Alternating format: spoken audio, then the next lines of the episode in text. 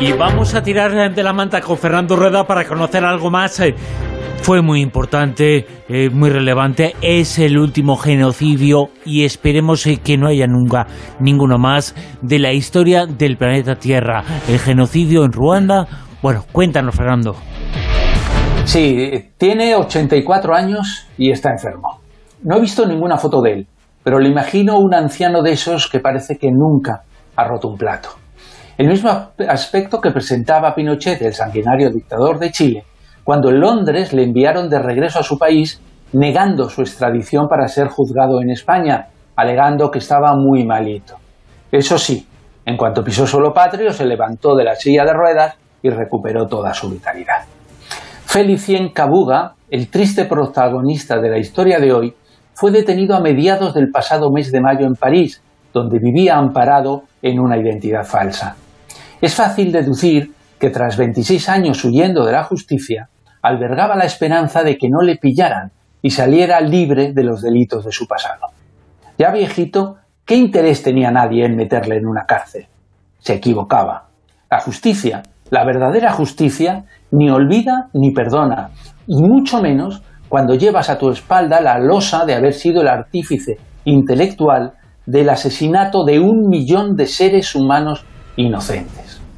Kabuga era en 1990 un destacado ciudadano ruandés con una relación estrecha con el presidente. Llevaba una vida de lujo proporcionada por una importante fortuna, Dios sabe, procedente de qué chanchullos y corrupciones.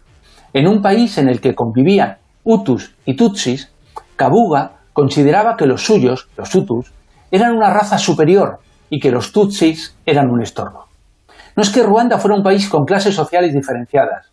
Allí unos cuantos vivían de lujo, como él, y el resto era una población abandonada. Pero Kabuga y su círculo de poder decidieron que los Tutsis les estorbaban, así de simple, y decidieron acabar con ellos de la manera más brutal, matándolos. Participó en 1991 en el diseño de la operación que pasaba por crear una milicia extremista Hutu cuyo único objetivo fuera acabar con sus hermanos ruandeses tutsis.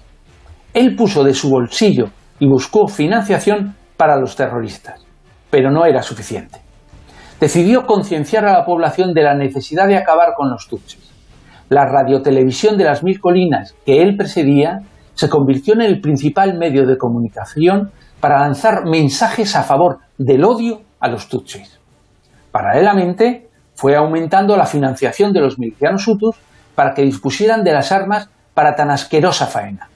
Durante 1993 no importó ametralladoras o fusiles, sino miles y miles de machetes. Entre abril y junio de 1994 se produjo la matanza, que por cierto ninguna autoridad mundial impidió. Lo hicieron a posteriori, persiguiendo a los máximos responsables. Kabuga, el banquero del demonio, puso pies en polvorosa. Se cree que primero estuvo unos años en Suiza. Después regresó a África. Se movió entre el Congo y Kenia, donde estuvieron a punto de pillarle en 1997. Diez años después apareció en Alemania, de donde pudo escapar. Ahora se acabó su vida. Puede que una enfermedad le libre de entrar en la cárcel, pero lo que espero, lo que espera la sociedad, el mundo entero, es que se siente delante de un tribunal y sea condenado por las barbaries cometidas. Una gran alegría. El último genocidio en la historia de la humanidad eh, en tirar de la manta. Fernando Rada, muchas gracias. Un abrazo fuerte. Cuídate, disfruta. Un abrazote, chao.